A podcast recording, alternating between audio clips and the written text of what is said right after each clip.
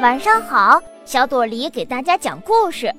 话说商军十绝阵中的九阵都被西岐军一一破解，可这最后一阵红沙阵却俘虏了西岐君主武王。姜子牙还没想出救人的办法，敌人又加入了一位诡计多端的道人，就是姜子牙的师弟申公豹。这下麻烦大了。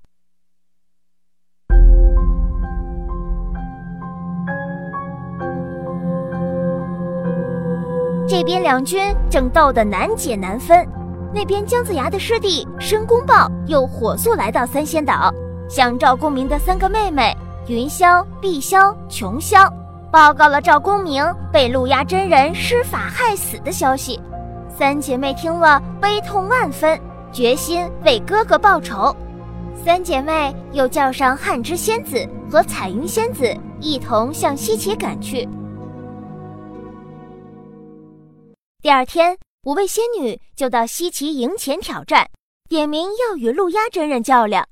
陆压真人手提宝剑，立即前来应战。琼霄见了陆压真人，上前就骂：“你这妖道，凭什么要杀我哥哥？”陆压真人冷冷一笑说：“哼，你哥哥逆天行事，帮助亡国君主，早就该死。我不过是为民除害而已。”琼霄大怒。举剑就刺，云霄在一旁嗖的一声，提前扔出了混元金斗。陆压真人刚说声不好，却已经被金斗射住，摔倒在商营里。碧霄将陆压真人绑在旗杆上，命令五百弓箭手一起向陆压真人放箭。只见五百支箭黑蒙蒙向陆压真人射来，可是那些箭一挨着陆压真人的身体。顿时就化作了灰墨，碧霄一剑又扔出了金蛟剪，只见陆压真人大叫一声：“我去也！”在空中画了一道长虹，霎时没了踪影。走了陆压真人，五位仙女又去叫阵，这一次姜子牙亲自迎战。只见云霄向他杀来，姜子牙忙用打神鞭将云霄打下青鸾。汉之仙子忙把风带解开，放出一袋黑风，顿时天昏地暗。姜子牙努力睁开双眼，想看清楚五位仙女的位置，却被彩云仙子找到时机，用戳木珠打瞎了姜子牙的双眼。一旁的杨戬听见喊声，及时将姜子牙救回，幸好有燃灯法师取出丹药，替姜子牙治好了眼睛。云霄被姜子牙打伤了肩膀，好不气恼。他用药敷好了伤，就到后营用白土画了一个图，摆出一个阵。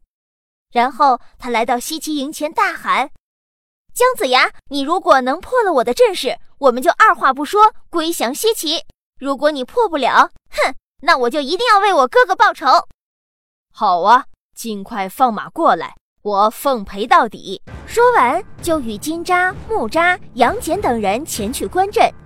只见阵门上写着“九曲黄河阵”五个大字。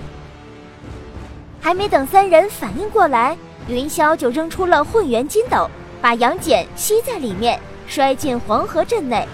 随后，他又趁机收了金吒、木吒的两件宝贝，并将他俩也摔进了黄河阵里面去了。接着。云霄又准备如法炮制的来收姜子牙，姜子牙忙展开杏黄旗，混元金斗在空中只能翻滚，落不下来。姜子牙这才趁机逃回了本营。这一战导致了三员大将被困在阵中，西岐军损失惨重。第二天，五仙女又呼喊燃灯法师出来决战，燃灯法师刚走出炉棚。琼霄就持剑飞来，赤精子一见，忙上前抵挡。两人刚战几个回合，云霄就用金斗将赤精子摔进了黄河阵内。为了暂时躲避，他只好拉着姜子牙夺路钻到土里逃跑，可是够狼狈的。二人正惊魂未定，忽然被一个人拦住。这一看不要紧，二人大喜。原来是真正的大腕儿元始天尊来了，元始天尊听了二人的诉说，驾云来到黄河镇观看，见自己的徒子徒孙们横七竖八地躺在镇内，不省人事，叹息着说道：“哎，你们这千年修炼的功夫都白费了。”正说着，冷不防彩云仙子用戳木珠向他打来，可那珠子还没挨着元始天尊的身体，就化成一股烟灰了。五位仙女一见，知道这是个厉害的家伙，急忙撤离。正在这时，只见老子乘牛从天空冉冉降下，对着黄河镇大喝一声：“三霄仙子前来拜见我。”三姐妹却坚决不肯下拜。老子大怒，一拍牛背冲进镇去，收了云霄的混元金斗。然后将云霄压在山崖下。与此同时，元始天尊用玉如意打中了琼霄的头顶，当场毙命。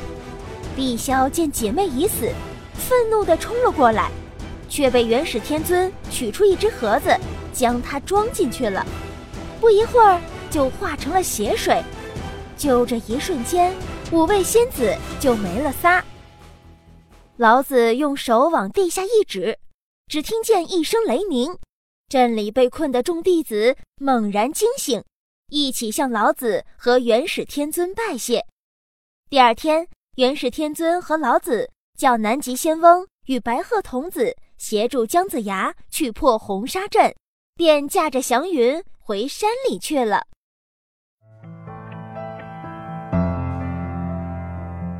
申公豹请来的这几位仙子真是厉害。惊动了元始天尊和老子，才得以降服。可红沙阵还没有破，武王还没救回，接下来的斗法，姜子牙又会遇到什么样的敌人呢？明天咱们接着讲。晚安。